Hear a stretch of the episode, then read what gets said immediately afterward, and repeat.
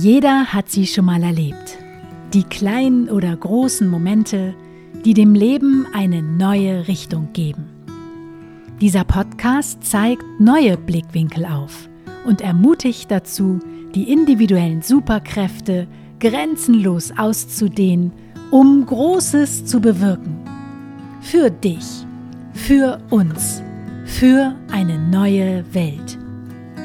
Mein Name ist Stefanie Adam das ist Brand New Day. Hello, welcome, brand new day. What do you want from me? What's your plan? You come and go so naturally. I stay. Welcome, brand new day. Mein heutiger Gast ist Stefan Kunze. Er ist Autor, Journalist und Speaker und war bis vor kurzem und als wir dieses Gespräch geführt haben, in einer internationalen Führungsposition bei Spotify tätig und davor über 20 Jahre lang in der Musikbranche. Um innere Ruhe zu finden in diesen schnelllebigen Branchen beschäftigt er sich seit vielen Jahren unter anderem mit den Themen Achtsamkeit, Meditation und Minimalismus. Und genau darüber hat er auch ein grandioses Buch geschrieben. Es heißt Zen-Style, bewusst minimalistisch und selbstbestimmt leben. Über dieses Buch und wie man als Führungskraft in Einklang mit seinen Werten bleibt, die innere Mitte findet und mehr Zen lebt, erzählt er uns aber am besten jetzt einmal selbst. Hallo Stefan! Schön, dass du da bist. Ja, guten Morgen, Steffi. Vielen Dank für die Einladung.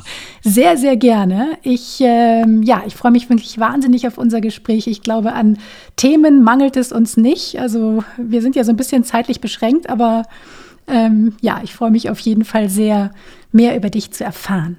Ja, ich freue mich auch sehr auf das Gespräch. Wir haben ja schon im Vorfeld ein bisschen per E-Mail geschrieben und da haben wir ja schon festgestellt, dass es dann doch viele äh, Gemeinsamkeiten und Überschneidungen in den Lebenswegen gibt. Ja, die Themen, mit denen du dich äh, beschäftigst, die treffen ja den Puls der Zeit. Also du beschäftigst dich ja ganz viel mit den Themen Achtsamkeit, Minimalismus, ähm, auch viel mit dem Thema Musik und ähm, ja, Zen-Style. Und du bist ja äh, in einer führenden Position bei Spotify ähm, beruflich tätig und das klingt jetzt für mich oberflächlich betrachtet erstmal nicht so wirklich nach Zen-Style, sondern eher so ähm, ja, nach vielen schnellen Entscheidungen, nach Reizüberflutung, langen Playlists, ähm, ja, präsent sein, funktionieren müssen.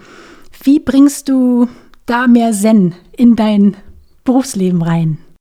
Ja, ich glaube, dass ich tatsächlich heute einfach anders mit den Herausforderungen umgehe, die so ein, eine Position an mich stellt, als ich das meinetwegen vor 10 oder 15 Jahren noch getan hätte. Ne? Ich ja. war ja früher auch ähm, Chefredakteur von einem Musikmagazin, also durchaus eine vergleichbare Tätigkeit, nur eben noch in einer anderen Zeit, als ähm, alles eben noch eher am gedruckten Erzeugnis äh, äh festgehangen hat. Und ich weiß, dass ich damals halt bestimmte ähm, Muster gefallen bin, eben sehr viel arbeiten, dann aber auch sehr viel so Belohnungssysteme mir selbst erschaffen habe mhm. über äh, Feiern gehen, Essen gehen, äh, teure Klamotten kaufen, Urlaube und so weiter. Und ähm, aus diesem System so ein bisschen auszubrechen, das war dann eben so eine Reise für mich, die über die letzten, ich sage jetzt mal, zehn Jahre gegangen ist. Mhm. Also das selber zu erkennen erstmal, was sind meine Mechanismen, die ich da benutze und Strategien sind die gut für mich oder eher nicht? Also in meinem Fall waren sie halt nicht so heilsam. Ich habe äh, dann einfach äh, ein paar Dinge geändert in meinem Leben und ich glaube, dass ich eben heute dann in der Lage bin, mit den Anforderungen, die so eine Position in einem globalen Tech-Konzern natürlich mit sich bringt, da hast du ja völlig recht. Das ist äh, jetzt kein ähm, lockerer Job oder so. Ne? Also das mhm. ist äh, schon äh, natürlich äh, mit, mit Anforderungen verbunden und es ist eben auch eine globale Position mit wo man in vielen verschiedenen Zeitzonen ständig arbeitet und so. Also ähm, nur, ich glaube eben, dass ich heute mehr Tools so an der Hand habe, um irgendwie den Ausgleich auch für mich zu finden und trotzdem ähm, ja ein bisschen mehr in mir zu ruhen, während um mich ja. herum alles explodiert. also die, die, die Ruhe im Sturm zu bleiben, sozusagen. Ja, das ist auf jeden Fall der Versuch oder auch der Anspruch. Ähm, mhm. Ich leite ja auch ein Team und ich versuche immer für meine Leute so derjenige zu sein, der eben jetzt nicht in Panik verfällt und derjenige, der den Ruhepol markiert und sagt, ähm, mhm. nee, Leute, ist alles okay. Und wenn das morgen erst kommt, dann passt das schon auch noch. Hast du irgendwie so ein Number One Tool, wo du sagen würdest, okay, ähm, das ist so mein, da greife ich immer drauf zurück, um in meiner Mitte zu bleiben, wenn der Sturm gerade tobt? Ja, bei mir ist es tatsächlich, also ich bin ja vor vielen Jahren, habe ich ja zum Zen-Buddhismus eben so gefunden, als die spirituelle Richtung, die mir so zusagt, sage ich mhm. jetzt mal. Und für mich ist es ganz einfach, also dieser Zen, also das, die Sitzmeditation aus dem Zen, die äh, man auch unterschiedlich lang ausdehnen kann, ja. je nachdem, ne, wo man gerade so steht. Das ist eigentlich immer etwas, was, was hilft, vor allem eben nicht so akut. Also es ist jetzt nicht so ein, so ein Wundermittel nach dem Motto, okay, jetzt ist gerade stressig, jetzt setze ich mich mal zehn Minuten hin. Das geht auch, kann man auch machen. Aber eigentlich eher so das Stetige, ne? dass ja. ich jeden Tag äh, äh die Zeit dafür finde, ähm, macht mich insgesamt, glaube ich, etwas gelassener und ich kann dann äh, anders mit den Dingen umgehen und reagiere auch anders oder ja. reagiere auch mal nicht. Okay, verstehe. Aber, ja, das ja. bereitet dich dann einfach anders auf diese Situation vor ne, und schult die Resilienz. Also so, so empfinde ich das irgendwie. Ich meditiere ja auch Sazen jeden Morgen ja. und äh, mir hilft das total, einfach da äh, ruhiger zu bleiben, wie du es auch eben beschrieben hast ja, so eine, ähm, ich sage immer, so, ein, so einen Filter zu bekommen zwischen Reiz und Reaktion. Ne? Also, mhm. dass du irgendwie, jeder Reiz erfordert eine direkte Reaktion, auch wenn wir das glauben. Ne? Also, unser Gehirn macht uns das ganz gerne glauben, dass wir ähm, sofort reagieren müssen auf alles, was reinkommt. Da kommt eine E-Mail, ich muss sie sofort beantworten mhm. oder ne, so diese typischen äh, Muster. Und Sazen hilft mir persönlich sehr dabei, so ein bisschen unterscheiden zu können, was erfordert eigentlich wirklich eine Reaktion. Ich meine, wir haben auch alle mal diese Erfahrung gemacht, dass man vielleicht irgendwie ähm, in Urlaub geht und denkt, ach nee, es geht jetzt eigentlich gar nicht, ist so viel los und dann macht man es aber doch und dann merkt man die ganzen Themen und Probleme, die ähm, ja vermeintlich die eigene, das eigene Zutun brauchen, um mhm. gelöst zu werden, die lösen sich auch tatsächlich anders. Also ja. da greifen dann andere Leute ein oder die Sachen lösen sich irgendwie von selbst auf, auch manchmal. Also das ist, sind ja auch Erkenntnisse, die man so ja im Laufe der Zeit dann gewinnt äh, und die ihn vielleicht lockerer machen im Umgang damit. Ja. Absolut. Es hat ja auch immer viel mit Kontrolle loslassen zu tun. Ne? Inwieweit bin ich auch bereit, Kontrolle ein Stück weit loszulassen und dann auch den anderen zu erlauben, sich kreativ zu entfalten oder kreativ selbst eigenständig Lösungen zu finden, ne? dass wir eben nicht festhalten und äh, immer alles vorgeben und die äh, der Vater oder die Mutter der Nation sind für alle sozusagen, sondern dass wir denen auch beibringen, unseren Teammitgliedern oder Mitarbeitern oder wie auch immer eigenständig zu denken. Ich glaube, da sprichst du einen ganz wichtigen Punkt an. Also dieses, was man ja auch im Buddhismus sagt, das Anhaften, ne, das sorgt ja für das Leid letztendlich. Und in dem Moment, wo ich nicht anhafte, sondern eben äh, loslasse, also im Englischen auch dieses schöne Wort Surrender, mhm. ja, also sich so ein Stück weit auch ergeben den, den Umständen, das ist ja ein sehr ähm, wie ich finde, eine sehr heilsame Haltung, also sehr tief verwurzelt so im Taoismus, ne? dass ja. man einfach ähm, den, den Strömungen und Energien, die so im Leben herrschen, sich auch so ein kleines bisschen sich davon tragen lässt und nicht sich immer dagegen stellt, weil dann ist das Leben ein Kampf.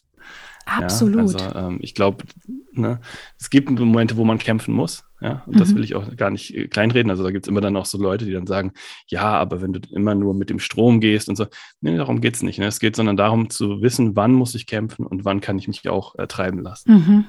Ja. Momente dafür zu finden. Ja, das ist sehr, sehr schön. Also diese Haltung, die finde ich auch wunderbar. Und wie würde unsere Welt aussehen, wenn wir alle diese Haltung hätten, oder? ja, es ist eine schöne Vorstellung. Ähm, ich, ich denke auch immer so, dass es das Einzige, was ich tun kann, ist selber das vorzuleben in irgendeiner Weise. Also ja. gar nicht mit diesem, mit diesem Blick, ich will ein Vorbild sein für andere, das ist nicht der Punkt, sondern die Werte, die ich für mich entdeckt und entwickelt habe, die halt tatsächlich aktiv zu leben. Weil ich kenne auch, habe immer wieder mit Menschen gesprochen, die so sagen, ja, ich verstehe das und ich sehe das eigentlich auch ähnlich, aber und dann kommen irgendwelche Argumente, warum man das jetzt nicht tatsächlich umsetzen kann. Also du hast mir erzählt zum Beispiel, dass du irgendwie deine Wohnung gekündigt hast und mhm. jetzt mit, mit, einem, mit, einem, Wohnmobil unterwegs bist. Ne? Mhm. Ich glaube, da würden ganz viele Menschen sagen, ja, würde ich eigentlich auch gerne. Ja, ne? aber, aber geht ja nicht. Ne? Weil geht ja nicht, weil. Ne? Genau. Also dann kommen halt ganz viele Rechtfertigungen und Intellektualisierungen. Und ich halte es für ganz wichtig, dass man die Werte, die man für sich entwickelt, tatsächlich lebt und tatsächlich versucht umzusetzen. Dabei ja. darf man ruhig scheitern, man darf dabei auch mal hinfallen oder ähm, ne, es ist jetzt nichts, wo man sich grämen muss, wenn man mal ähm, nicht dem eigenen Anspruch zu 100 Prozent genügt. Mhm. Äh, aber so, so ein rechtes Bemühen darum, diese Werte in die Welt zu tragen, das halte ich für ganz wichtig. Und dann hoffe ich einfach, dass andere Menschen davon ich, ein blödes Wort, also angesteckt werden. Das ja. ist in der Zeit in der Pandemie vielleicht ein bisschen negativ behaftet, aber äh, dass sich das so verbreitet. Ja, absolut. Gut, absolut. Also die eigenen Werte zu leben, finde ich auch super, super wichtig. Ist manchmal, glaube ich, gar nicht so einfach ähm, nicht nach den Wertvorstellungen der anderen zu leben, wenn man eben noch nicht so sehr in sich selber gefestigt ist. Das setzt natürlich voraus, dass man erstmal ja sich auch auf die innere eigene Reise begibt und sich mit den Fragestellungen des Lebens beschäftigt und auch seine eigenen Werte überhaupt erstmal kennt. Also die meisten Menschen kennen ihre Werte ja auch gar nicht oder können die jetzt nicht sofort irgendwie sagen. Und äh, für mich ist zum Beispiel mein oberster Wert äh, Authentizität. So, also ohne Authentizität geht bei mir gar nichts. Wenn ich nicht von etwas 100% überzeugt bin, dann kann ich es nicht machen, weil es wäre nicht glaubwürdig und ich stehe dann nicht dahinter. Und dann mache ich es lieber gar nicht. Mhm. Und dazu muss ich natürlich erstmal wissen, was ist mein Wert. Also ähm, das finde ich total Klar, wichtig, ja. was du gerade gesagt hast. Also ähm, weil dann bist du ja auch integer und dann bist du ja eben auch ein Rollenvorbild für ähm, ja, Mitarbeiter, für eine neue Art der Führung, für eine neue Art de, durchs Leben zu gehen und eben trotzdem gefestigt in deiner Mitte der Ruhepunkt zu sein, wie so ein kleiner Buddha im Alltag. Ja. ja, das ist, das ist richtig. Und also neben Authentizität, die ich auch für sehr wichtig halte, ist es auch noch Autonomie ein Stück weit, ein Wert, der für mich persönlich sehr wichtig ist. Ne? Und ähm, du hast völlig recht, man muss erstmal feststellen, was sind meine Werte, was ist mir wichtig. Das ist auch in der in der Führung sehr wichtig, herauszufinden, was sind die Werte meiner Mitarbeitenden. Mhm. Ne? Also es kann ja sein, dass für mich Autonomie ganz wichtig ist, aber für, für jemanden, der an mich reportet, ist vielleicht nicht Autonomie wichtig, sondern ein ganz anderer Aspekt, meinetwegen Sicherheit. Ja. Und das erstmal rauszufinden und dann auch dementsprechend zu agieren, halte ich für einen ganz wichtigen Punkt, weil wenn du alle gleich behandelst mhm. und mit, mit deinen Werten sozusagen überziehst, ne, dann äh, wirst du den Menschen halt auch nicht gerecht. Mhm. Mhm. Deswegen, das ist, das ist, äh, in meinem Buch ist es ein, ein langes Kapitel, wo es so darum geht, welche Werte werden uns eigentlich von unserem Umfeld übergeholfen, sage ich jetzt mal ein bisschen brutal. brutal. Also ähm, unsere Eltern, die Gesellschaft, mhm. ähm, Familie generell, aber auch Freunde später, das Arbeitsumfeld. Das sind ja alles Umfelder, in denen wir bestimmte Werte lernen, ja, ja. die äh, dort vorherrschen. Und irgendwann sich halt also diese Geschichten zu hinterfragen, die dort immer wieder erzählt werden und zu fragen, okay, was sind diejenigen, die für mich zukünftig diejenigen sein sollen, die zählen. Das ist, glaube ich, so ein ganz einschneidender Punkt im Leben und das ist natürlich auch eine Reise und ein Prozess und nichts, was man von einem Tag auf den anderen äh, einfach dann so weiß oder was einem so ja. einfällt oder so. Ja. ja. Ähm, was glaubst du denn fehlt der Welt? Also gerade jetzt vielleicht auch in Bezug auf die Werte. Also was fehlt der Welt? Ich würde sagen, das schöne englische Wort Kindness, ja. Also mm. es gibt eine, nicht so eine richtig gute deutsche Übersetzung dafür. Es ist ja nicht so eine Mischung aus Freundlichkeit, Höflichkeit, aber es klingt auf Deutsch so ein bisschen äh, belanglos. Kindness ist ja was, was sehr viel tiefer geht. Ne? Also wirklich im Umgang mit anderen Menschen so eine herzliche Güte ne? zu entwickeln. Mm. Demut ist ein schöner, schöner, ich mag das Wort sehr. -hmm. Ich glaube, Kindness ist wirklich so, eine Vorstellung, wie ich mit anderen Menschen einfach umgehe, sei es eben mit Mitarbeitenden oder einfach mit Menschen, die ich auf der Straße treffe, dass ich erstmal ihnen nicht mit Skepsis und, und Angst oder Wut oder solchen Emotionen gegenübertrete, sondern jeder eigentlich erstmal ähm, eine, eine, Art Vorschussvertrauen äh, äh von mir ein Stück weit bekommt. Ne? Das also ist schön. Bin, das, das versuche ich zumindest umzusetzen. Natürlich merkst du dann auch immer wieder, dass das ähm, nichts ist, was jetzt permanent erwidert wird. Und mhm. dann äh, musst du, um dich selber zu schützen, auch relativ schnell Mechanismen entwickeln, um das wieder auszugleichen. Oder, ne? Aber im, im, im individuellen Umgang halte ich diese, diese Kindness für das ähm, wichtigste Element eigentlich. Und auch im, im beruflichen Kontext ist das was, was ja. ich total vermisse. Ne? Also ja. ähm, ich weiß nicht, wie es bei dir ist. In, in, in, ähm, ich habe in den Jobs, ich habe ja die letzten 20 Jahre eigentlich in der Musikindustrie gelebt und ich habe viel zu viele ähm, Situationen und Menschen kennengelernt und erlebt, in denen das sehr geholfen hätte. Einfach mal so eine, eine Grundgüte, einfach Absolut. nur ne, so ein, ein positiver, äh, eine positive Grundannahme dem anderen gegenüber. Ja, ja, absolut. Also ich durfte natürlich auch erst lernen, aus meinem Schubladendenken rauszukommen. Ich komme ja auch ursprünglich sehr aus der Kreativecke und ähm, ja, also das ist einfach natürlich schon sehr in Schubladen behaftet und sobald man aber da raustritt und mit dieser positiven Art durchs Leben geht, habe ich die Erfahrung gemacht, dass man einfach das hundertfach zurückbekommt. Also gerade wie du auch sagst, ähm, im beruflichen Kontext oder auch als Führungskraft, das weiterzugeben. Damit ist man natürlich wirklich ein tolles Vorbild für andere Menschen und ähm, ja, und ohne etwas dafür zu erwarten. Ne? Das finde ich auch immer ganz wichtig, dass man es jetzt nicht aus irgendeinem Antrieb heraus macht, um dann irgendwas dafür ja. zu bekommen, sondern wirklich, ähm, ja, weil man gerne gibt, weil man verbunden ist, weil man irgendwie, ja, sich für die Liebe statt für die Angst entscheidet. So und ähm, richtig. Richtig, man das, muss mutig sein manchmal. Ja. Äh, ne? Also, und dieser Mut wird belohnt, wie du sagst, das sehe ich genauso. Und gleichzeitig muss man ein bisschen vorsichtig sein, weil da gibt es dann auch wieder ein schönes Sprichwort, don't take my kindness for weakness. Ne? Also natürlich Leute, die ähm, sehr äh, äh, freundlich und, und, und, und äh, sag mal so, mit einer gewissen Güte auftreten, denen wird dann von bestimmten Persönlichkeiten manchmal unterstellt, da ist, dass das eine Schwäche ist oder eine Verletzlichkeit und die äh, da versucht man dann das auszunutzen. Ne? Und mhm. da muss man eben so ein bisschen vorsichtig sein und sich selber auch schützen. Aber das ist eine, eine Balance, die es sich auf jeden Fall lohnt, meines ja. Erachtens äh, ja.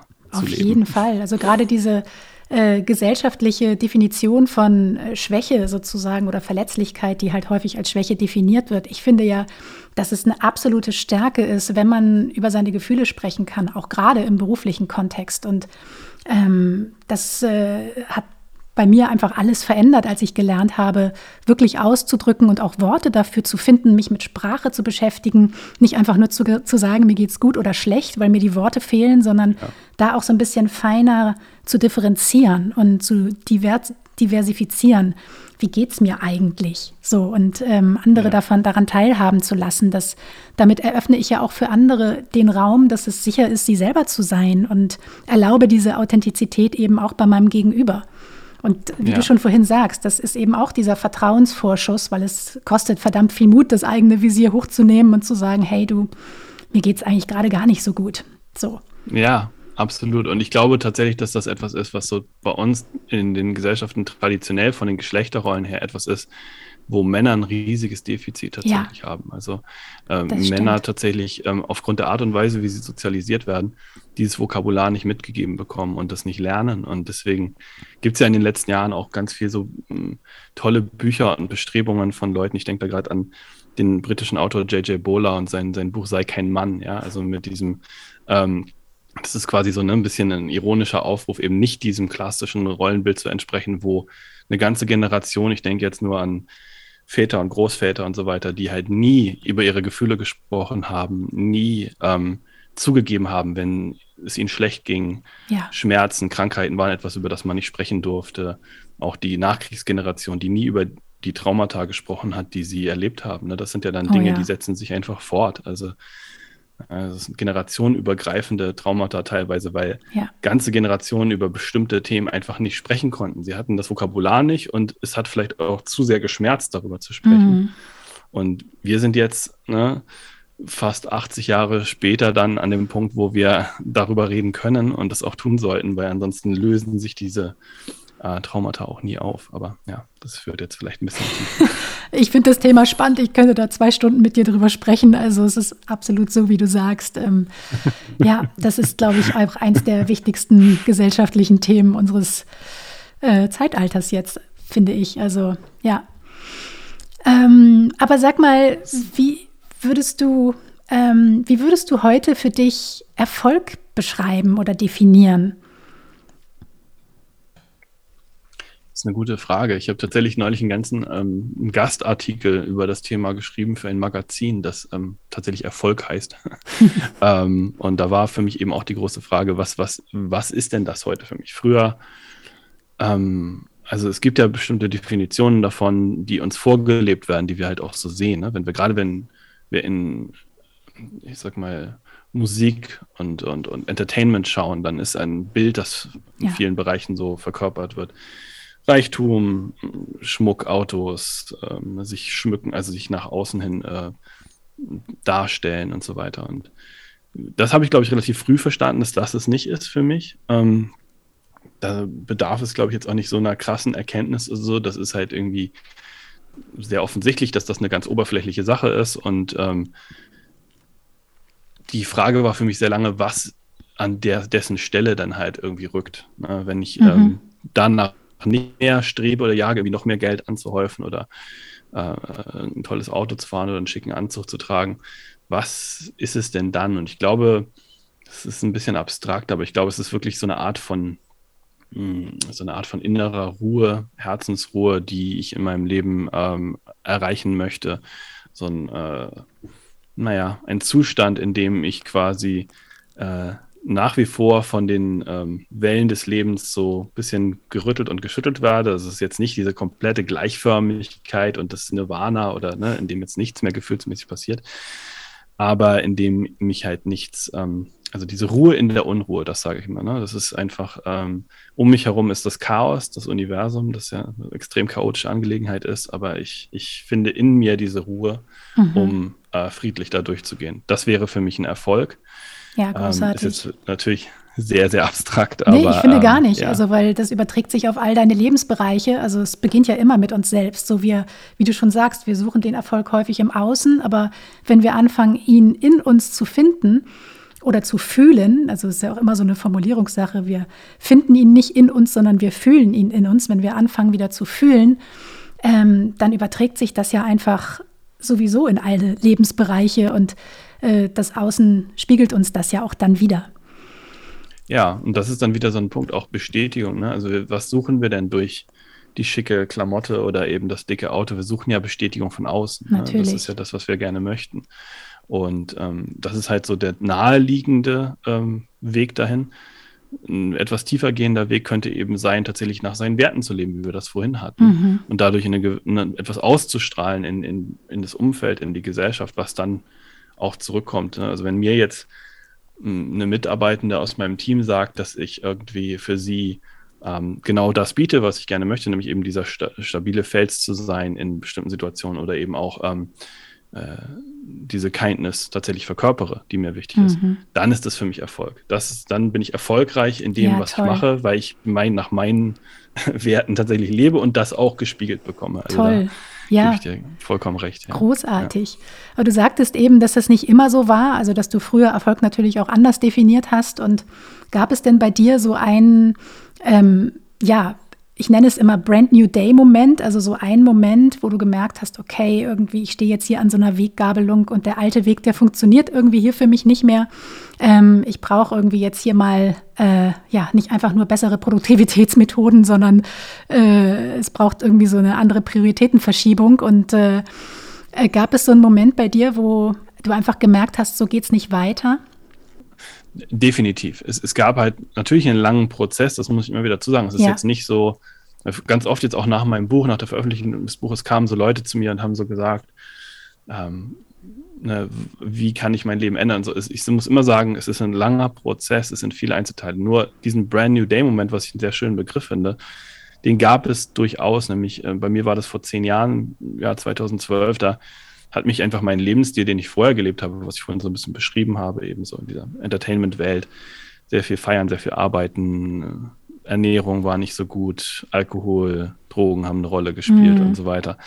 Da war ich an einem Punkt, wo ich ähm, körperlich und geistig einfach völlig erschöpft war und ähm, dann auch mal eine Woche im Krankenhaus gelandet bin ähm, mit unterschiedlichen Symptomen, die ich auch selber gar nicht deuten konnte. Da war ein irre hoher Blutdruck dabei und äh, viele andere Sachen. Ähm, und ich war dann auch zwei Nächte auf der Intensivstation. Das war schon, äh, ich sag mal, eine lebensbedrohliche Situation. Das wurde mir auch so von den äh, diensthabenden Ärzten dort ähm, gespiegelt. Und da habe ich natürlich Angst bekommen. Ja. Also da, das war dann so ein Moment, wo ich wirklich gemerkt habe, okay, hier läuft irgendwas völlig aus dem Ruder. Aber vorher dachte ich eigentlich immer, nee, ist schon okay, ist auch irgendwie normal, wie ich mhm. lebe, weil in meinem Umfeld viele Menschen so gelebt haben.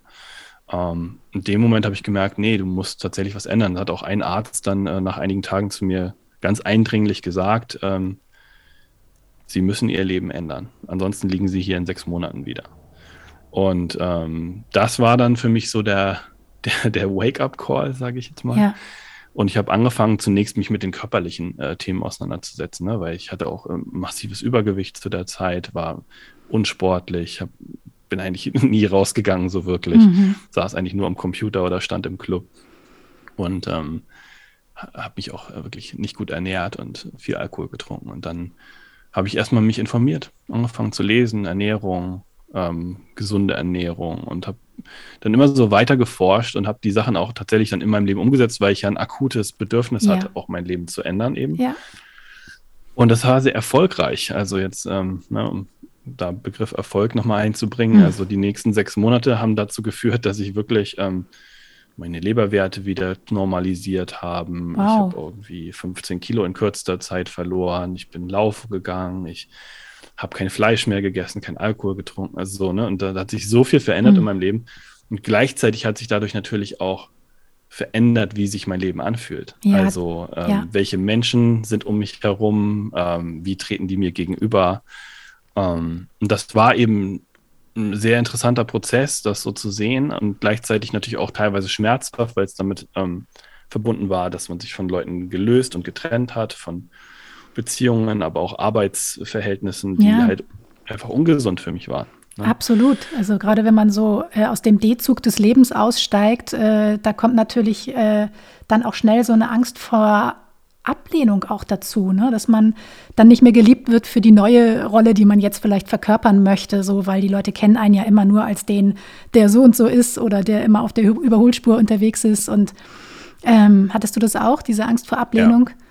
Ja. Ja, ja ganz stark. Ja. Angst vor Ablehnung, eine Angst davor, auch ganz konkret, einfach eine Existenzangst. Also kann ich überhaupt meinen Beruf weitermachen, mhm.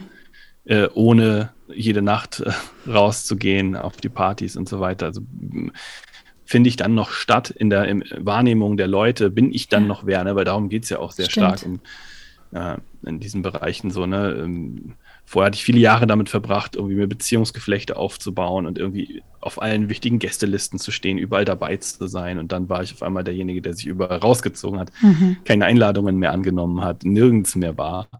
Und da haben sich natürlich auch Leute gefragt, was ist denn eigentlich mit dem? Hast auch erstmal ein komisches Gefühl. Also, ja, ja, ja, ja. ja. Und klar, und es gibt viele Menschen, die vorher in meinem Leben eine Rolle gespielt haben, weil ich sie eben nur in diesen Kontexten auch gesehen habe oder getroffen habe. Und dann war ich nicht mehr in diesen Kontexten und dann waren auch diese Menschen nicht mehr in meinem Leben und dann, also diese Erkenntnis auch, ne, zu sehen, ah, okay, das ja.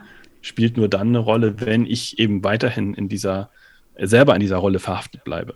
Ich meine, man schafft ja auch immer Platz für Neues, aber zwischenzeitlich ist dann ja erstmal so ein Vakuum, so eine Leere da. Und die ja. möchte ja erstmal gefüllt oder gefühlt werden. Und das kennen wir ja einfach gar nicht, weil wir ja immer alles Mögliche getan haben oder sehr schnell alles Mögliche tun, um diese Leere zu überspielen. Ja, voll. Das ist ein ganz wichtiger Punkt, ja. Minimalismus ja auch, ne? Also wenn es darum geht, ja, Minimalismus, platt gesagt, ist ja erstmal ne, Decluttering, also Sachen loswerden. Aber mhm. das ist ja kein Selbstzweck. Es geht ja nicht darum, eine leere Wohnung zu haben. Also das ist immer so, das stört mich auch so. Deswegen würde ich auch heutzutage, sage ich gar nicht mehr so gerne, dass ich Minimalist bin, weil dann die Leute so eine Vorstellung haben, ah, so Instagram, ne, der lebt in so einer leeren Altbauwohnung, wo keine Möbel drin sind und so. Das ist ja. völliger Quatsch, so lebe ich nicht. Nur Minimalismus ist ein Tool, ne? Wenn man erstmal einmal diese Häutung vornimmt und die Sachen los wird, dann stellt man fest, was ist eigentlich wirklich wichtig? Und dann müssen Sachen ja. an diese Stelle kommen. Das müssen nicht Dinge oder Gegenstände sein. Es können natürlich auch ganz andere Sachen sein. Nur du merkst halt erstmal, wie dich das belastet, dieser ganze Besitz und dieses Zeug, das überall rumliegt. Ne? Ähm, ja, das macht ja auch was mit dem Geist. Also absolut. So. Das ist halt alles, ne, dieser Konsumschrott, der uns eigentlich umgibt. Ne? Ähm, der hat Auswirkungen auf unser Wohlbefinden tatsächlich. Ja. Also es ist auch, gibt es ähm, Forschung dazu, ne, Psychologen das äh, erforscht haben und einfach festgestellt haben, ähm, auf unser Wohlbefinden wirkt alles, mit dem wir uns umgeben. Und das mhm. können, mhm. also, ne, das kann natürlich irgendwie unsere Lebensumstände sein, es kann aber auch sowas Einfaches sein wie irgendwelche Kartons oder Kisten, die in der Ecke liegen, wo man immer noch, wenn man raufguckt, denkt, ah, da müsste ich noch mal ran und die ausmisten oder äh, ne, ach, das sind noch irgendwelche Sachen vom Ex-Partner, die hier noch in der Wohnung rumstehen mhm. oder was weiß ich. Ne? Also, also solche, solche Dinge halt. Deswegen war für mich immer wichtig, Minimalismus ist ein, ein Werkzeug, um an den Punkt zu kommen, dass ich wieder überhaupt wieder feststelle und spüre, was ist denn für mich wichtig und was will ich denn an der, der Stelle haben. Ja. Die, also an den Stellen, die im Moment so verstopft sind von all diesen Dingen. Ich meine, häufig ist es ja auch so, wenn wir loslassen und erstmal uns von Dingen trennen, dass, wie du schon eben gesagt hast, es geht nie um die Dinge, sondern es geht ja immer um das Gefühl dahinter, was wir mit diesem Gegenstand verbinden. Ne, es geht nicht um äh, die Vasensammlung, sondern es geht vielleicht da, darum, dass wir sie von unserer Oma geschenkt bekommen haben, die vielleicht nicht mehr da ist. So. Und ähm, dieses ja. Gefühl, was wir vielleicht als Kind empfunden haben, als wir immer auf diese Vasensammlung auf ihrem Sideboard geguckt haben, das ist ja das, worum es geht, warum uns das auch gerade bei emotionalen Gegenständen so schwer fällt, die loszulassen. Ne? Also ähm, ja, absolut. Hattest du das auch? Also, oder bist du, kannst du eigentlich ganz gut loslassen? Ich kann sehr gut loslassen. Also bei Dingen und Gegenständen fällt es mir persönlich gar nicht so schwer. Das war auch immer schon so. Ähm, mhm. Deswegen hab, hat das vielleicht auch so einen großen Reiz auf mich ausgeübt. Gerade so emotionale Gegenstände oder so. Also mir war schon irgendwie schnell klar, dass äh, die Erinnerung an meine Oma eben nicht in diesen Vasen steckt. Ja. ja? Also das klingt jetzt auch ein bisschen ähm, überheblich, aber ähm, ich glaube, dahinter steckt ja irgendein Bedürfnis. Ne? Also wenn man sich ähm, wenn man noch nicht mit dem Tod der Oma abgeschlossen hat, dann kann man auch nicht die, die Vasen loswerden. Das mhm. heißt, es ist äh, ein Prozess, der ist auch äh, natürlich und da würde ich auch niemandem sagen, jetzt werft doch endlich die blöden Vasen weg. Das kann doch nicht sein, dass die da immer noch rumstehen. Ne? Das, da muss jeder in seinem Tempo das auch irgendwie machen. Ja. Ne? Also ich finde, da gibt es auch eine, gab da eine Zeit lang, also Anfang der 10er Jahre, als ich auch so zum Minimalismus gefunden habe, viel so Bücher, The 100 Thing Challenge und ne, also so Spreadsheets führen. Ich habe auch irgendwie jahrelang so ein akkurates Spreadsheet gehabt, wo alle meine Dinge eingetragen mhm. waren, damit ich also möglichst unter 100 bleibe oder mhm. sogar mal irgendwann eine Zeit lang unter 50 äh, war dann das Ding. Aber dann hast du auch so angefangen, dich selber so ein bisschen zu betrügen, weil du dann so sagst, naja, wenn ich jede einzelne Socke zähle, ja. dann sind das ja sofort schon mal also viel zu viele Sachen. Das heißt also, Socken sind irgendwie eine Sache und Unterhosen sind eine Sache und mhm.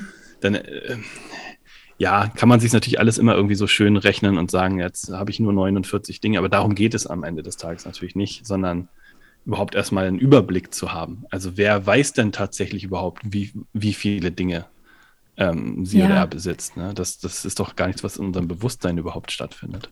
Nee, ich glaube, da kommen wir auch wieder dahin, was du vorhin gesagt hast. Es geht um Anhaftung.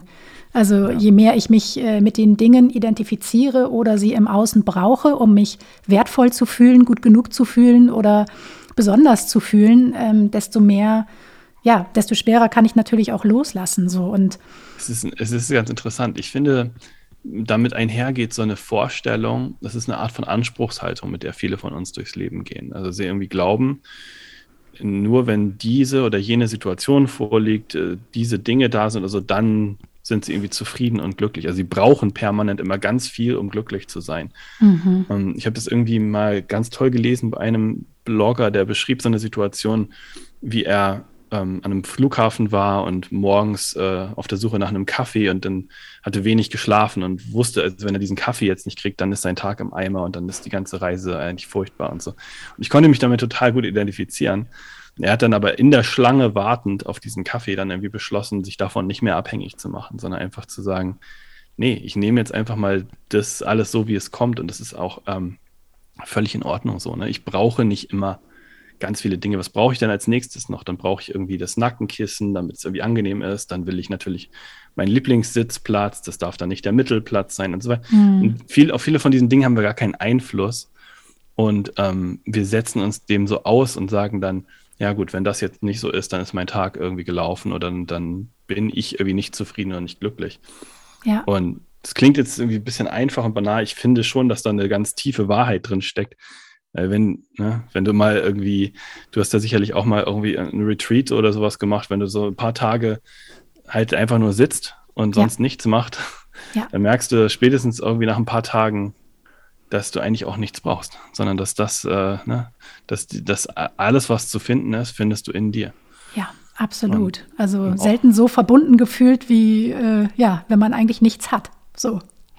Exakt. Ähm, ähm, Jack Cornfield, der, der buddhistische Lehrer, hat mal äh, erzählt von einer, von äh, der Mutter einer, eines anderen Lehrers, die nach Indien gekommen ist und die war eine wohlhabende Frau in Amerika, die halt irgendwie dann nach Indien gekommen ist und dort halt in einem ganz einfachen in so einer Behausung gelebt hat, wo nur ein Tisch und ein Bett drin war und hat dann ein paar Wochen dann eben ihren Sohn besucht und hat auch meditiert und so weiter und ging dann zurück in ihr Leben nach Amerika und erzählte allen Leuten in ihrer Gesellschaft, dass das die glücklichste Zeit ihres Lebens war. Ne? In der Zeit, wo sie halt in Indien eigentlich gelebt hat, wie, ja, wie jemand, der, der nichts besitzt, ja. Und ähm, ja.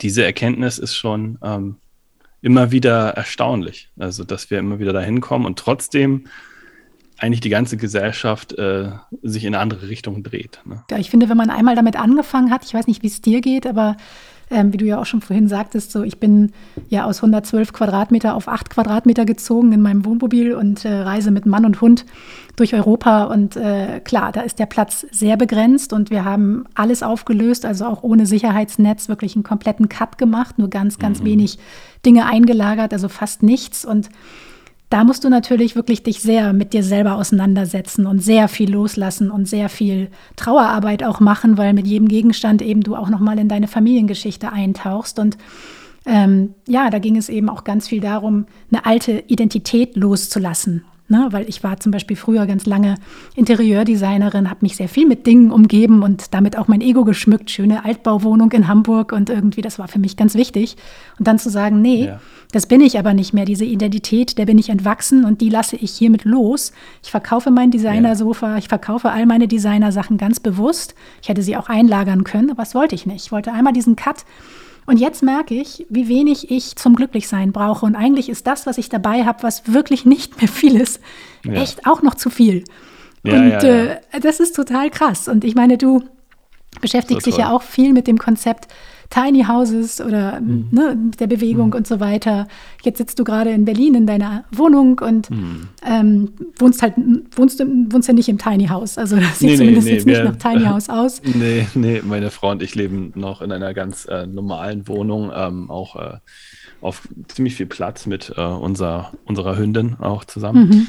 Ähm, aber ich habe dieselbe Erfahrung gemacht, die du jetzt machst. Ähm, bei mehreren langen Wanderungen, die ähm, wir gemeinsam unternommen haben, wo man quasi das eigene Haus auf dem Rücken trägt. Ja, ja also, wunderbar. Na, wir waren wochenlang äh, unterwegs und sind einmal auch ähm, zusammen über die Alpen gegangen.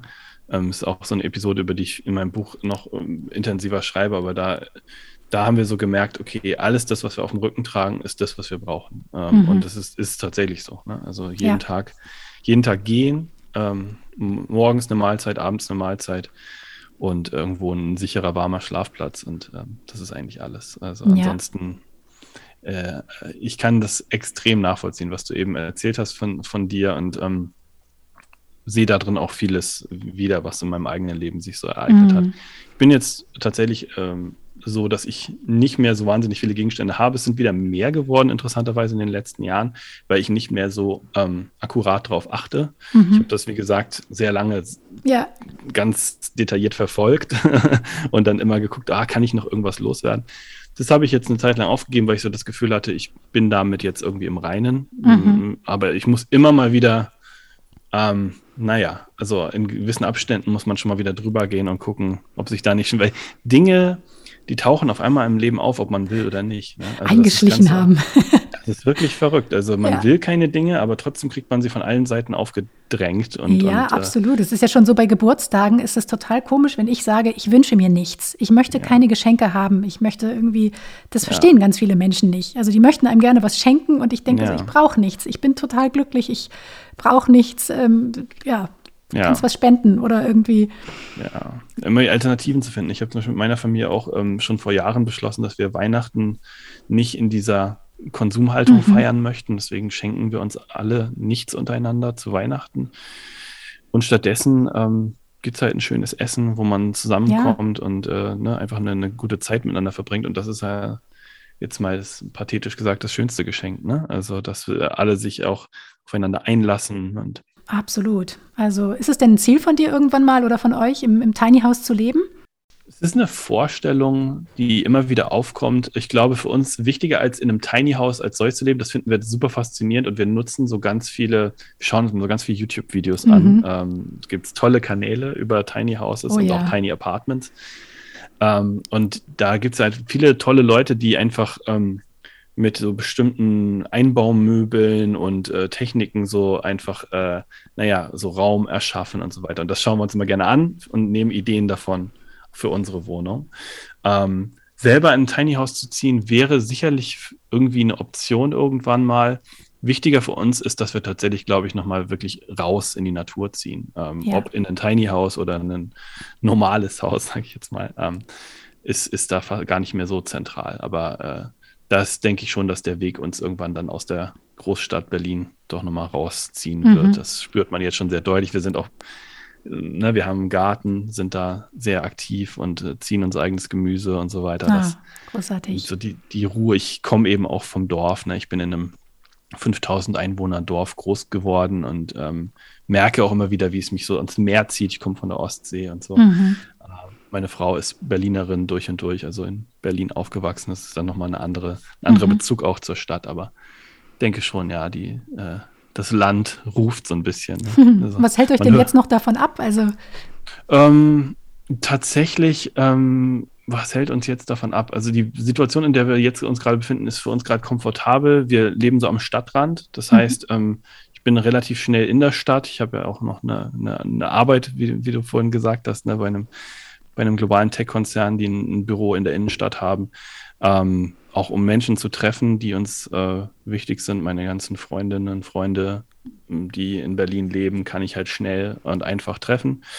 Aber wir können eben auch in kürzester Zeit äh, auf dem Land sein oder in, in, in, die, ins Grüne fahren und ich kann mit dem Hund vor die Tür gehen und ähm, bin innerhalb von fünf Minuten im Wald. Das Ach, ist großartig. so. Für die aktuelle Situation ist es perfekt. Ähm, aber ich kann mir eben gut vorstellen, dass es sich nochmal dahin entwickelt, dass der erstgenannte Aspekt nicht mehr so wichtig ist mhm. irgendwann und dafür mhm. vielleicht noch tiefer, tieferes Naturerleben dann wichtiger wird. Ja. ja.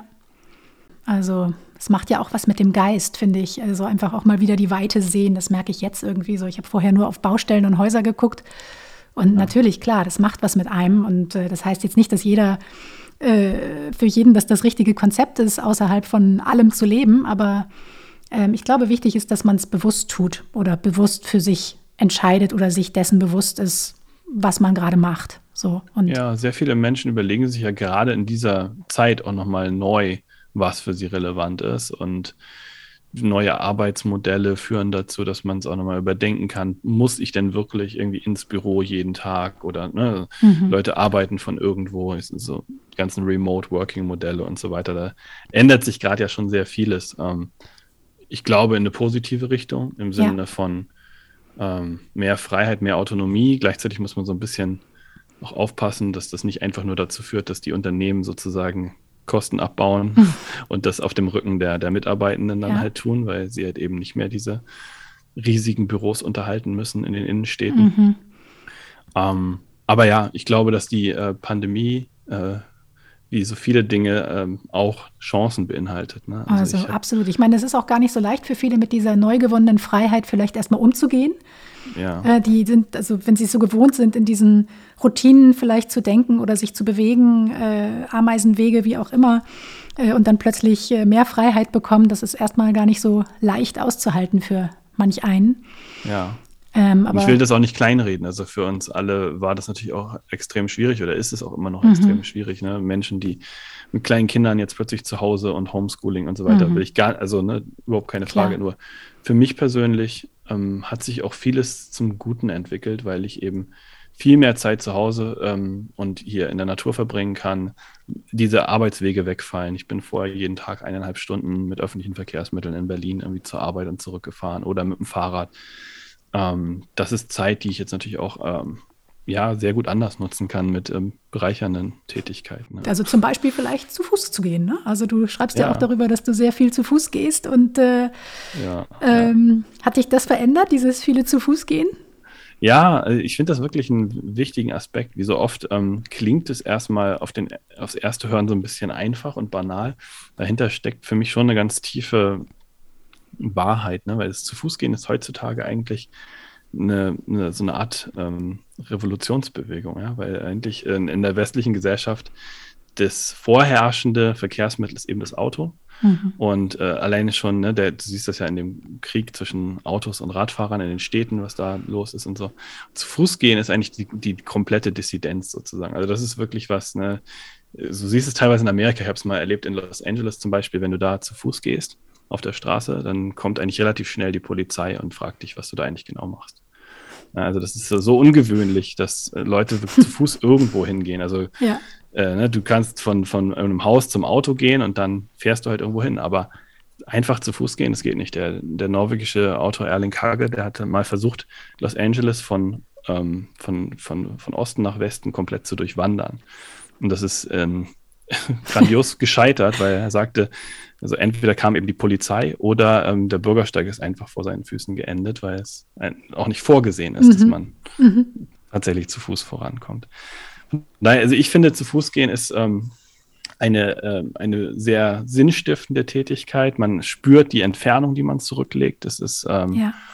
Ähm, ne, du setzt dich nicht in den Flieger und kommst irgendwo raus, wo das Klima auf einmal ganz anders ist und äh, ne, hast, sondern du, du spürst, wie sich die Landschaft ändert, du ja. kriegst jede kleine Veränderung mit. Das ist was sehr Achtsames. Gibt ein ganz tolles Buch von Rebecca Solnit, Wanderlust, das kann ich jedem empfehlen, der sich für die intellektuellen Aspekte des Zu-Fuß-Gehens interessiert. Die, die ah, das packe ich mit in die Show Notes. Also. ja, ganz tolles Buch, ja. Also da geht es auch so darum, wie eigentlich äh, Bewegungen im Laufe der Menschheitsgeschichte immer wieder dieses Zu-Fuß-Gehen auch als eine spirituelle ähm, ja. Tätigkeit ent entdeckt haben, ne? von den Zen-Buddhisten und Taoisten auch dann später in, im letzten Jahrhundert zu den, zu den Beatniks und so weiter. Also das ist eine immer wieder aufgegriffen worden, auch die Bürgerrechtsbewegungen, Martin Luther King und so weiter, die haben ja auch ähm, den, den, den March, also das Marschieren, ne, so als, als was sehr Kraftvolles entdeckt, auf die Straße gehen zu Fuß. Ja. Und ich glaube, ähm, dass das ähm, nach wie vor irgendwie so eine, so eine revolutionäre Kraft in sich trägt, ja. gerade in so einer Konsumgesellschaft. Ja. Also es ist auch immer so eine Art, ich, ich mache das immer zu meiner Gehmeditation. Also irgendwie, ich gehe auch viel zu Fuß und äh, gehe auch viel barfuß und äh, das äh, hilft mir einfach so sehr beim, beim Erden und äh, ja, mich selber spüren, aber auch die, die Sinne schulen. Also ne, wieder einfach sich mal nur auf den Hörsinn konzentrieren oder einfach mal wieder die Wahrnehmung äh, ganz bewusst aktivieren. Und äh, ja, das hilft mir total im Alltag, Dinge dann auch demütiger wieder anzuerkennen und wahrzunehmen. Ja, Gehmeditation ist auch ein gutes Stichwort. Ne? Also ähm, du bist ja auch im, in einer spirituellen Richtung irgendwie äh, äh aktiv, sage ich ja. jetzt mal.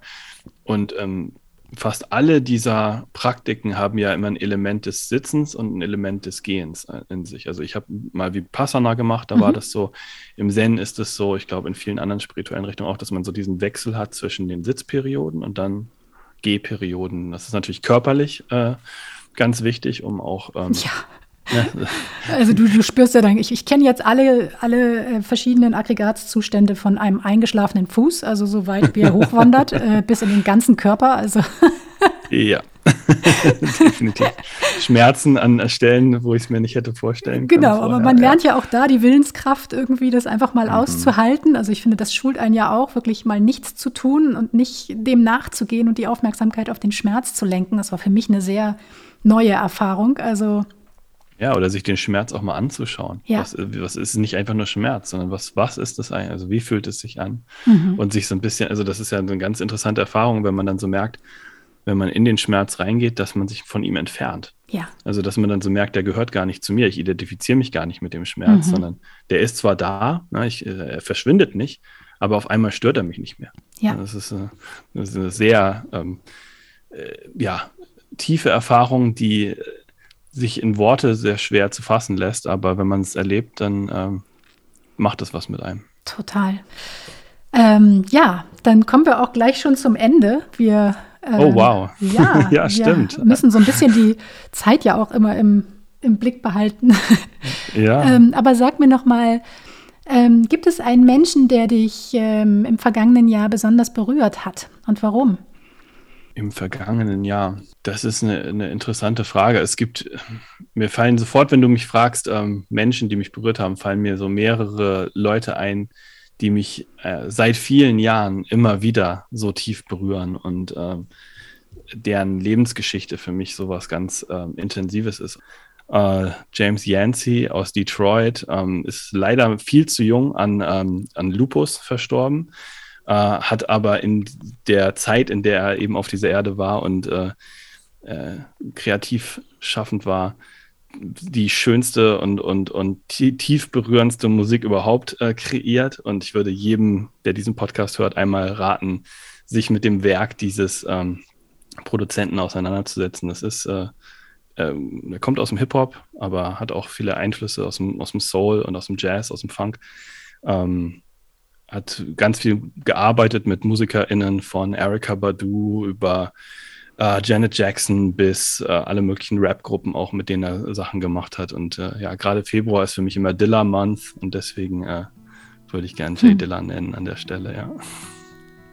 Wow, Dankeschön.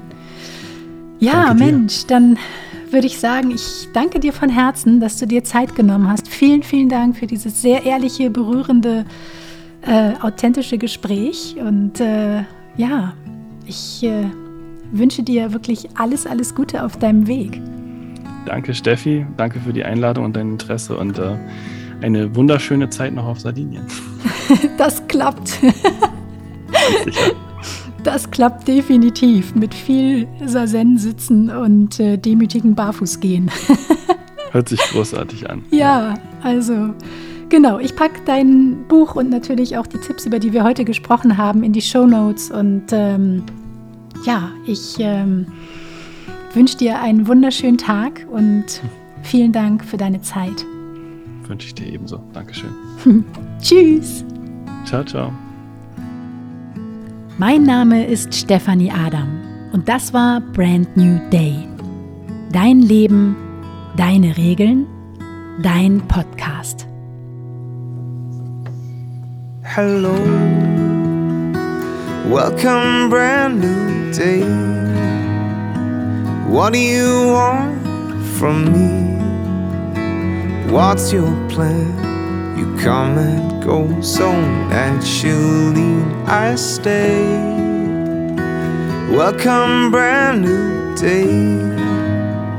If you turn your back on me, be sure I'll wait for you patiently right here, my trusted friend.